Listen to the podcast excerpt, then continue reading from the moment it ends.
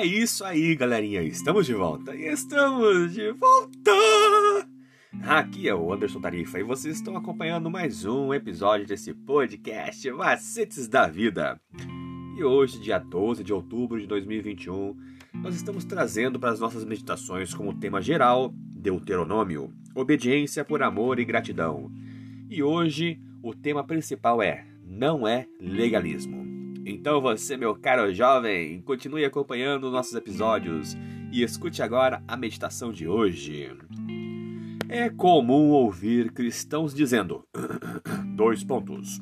O Antigo Testamento apresenta uma mensagem legalista, mas Jesus trouxe a graça e a salvação pela fé.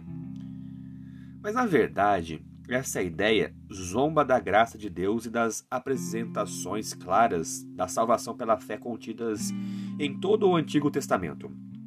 Deus e Moisés são claros. As pessoas não possuem nada de bom em si mesmas que as recomendem a Deus. Então Deus, em seu grande amor e graça, as salva quando eles estavam em profunda escravidão. E além disso, se a Torá fosse legalista, então, como Abraão, Isaac, Jacó e seus descendentes encontraram a salvação com todos os seus pecados? A Bíblia diz: Abraão creu no Senhor, e isso lhe foi atribuído para a justiça. Além disso, Gênesis nos diz que Abraão guardou todas as leis de Deus.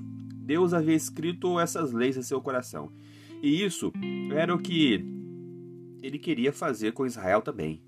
Mas os israelitas não estavam dispostos. Alguns se voltaram para o legalismo, especialmente após o exílio na Babilônia, enquanto outros viviam no pecado aberto, acreditando que as suas obras, as suas ações externas, os salvariam após a morte de Moisés. Mas Deus sempre quis o coração deles, e por isso a nova aliança não era realmente nova em si mesma ela foi uma renovação do que Deus sempre havia planejado, mas que o povo havia desprezado. Um exemplo bastante claro deste fato é o sábado, que havia sido instituído na criação, mas assumiu um novo significado como sinal da aliança. Embora Deus não tenha sido explícito sobre o porquê, existem várias razões que podem fazer parte disso. Em primeiro lugar, o sábado é a única palavra, palavra arbitrária ou mandamento, pois não há razão para guardar o sábado em vez de qualquer outro dia, exceto que Deus o escolheu.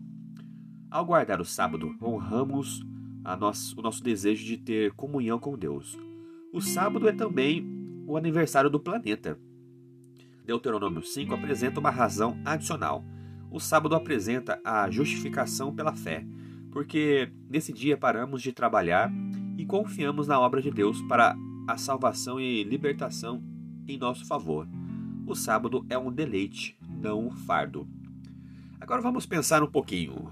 De que forma você precisa mudar a sua visão sobre o Antigo Testamento a fim de não vê-lo como um legalismo? É isso aí, galerinha. Mais uma vez, obrigado pela atenção que vocês estão disponibilizando para este canal. E mais uma vez nós estamos com parceria com o Estudando Juntos. Estudando Juntos é um projeto que tem como o intuito apresentar a palavra de Deus de uma maneira diferente. Ele usa o guia de estudos da lição da escola sabatina, que tem como objetivo falar do amor do Pai de forma de objetiva e descontraída. Se você se interessou um pouquinho mais sobre este assunto, vá lá do projeto Estudando Juntos. Ele vai ao ar toda sexta-feira às 20 horas no canal do YouTube. No canal Estudando Juntos, hashtag LES. Estudando Juntos, hashtag LES. Mais uma vez, obrigado pela atenção. Eu sou o Anderson Tarifa e vocês estão aqui nesse podcast Macetes da Vida. Valeu!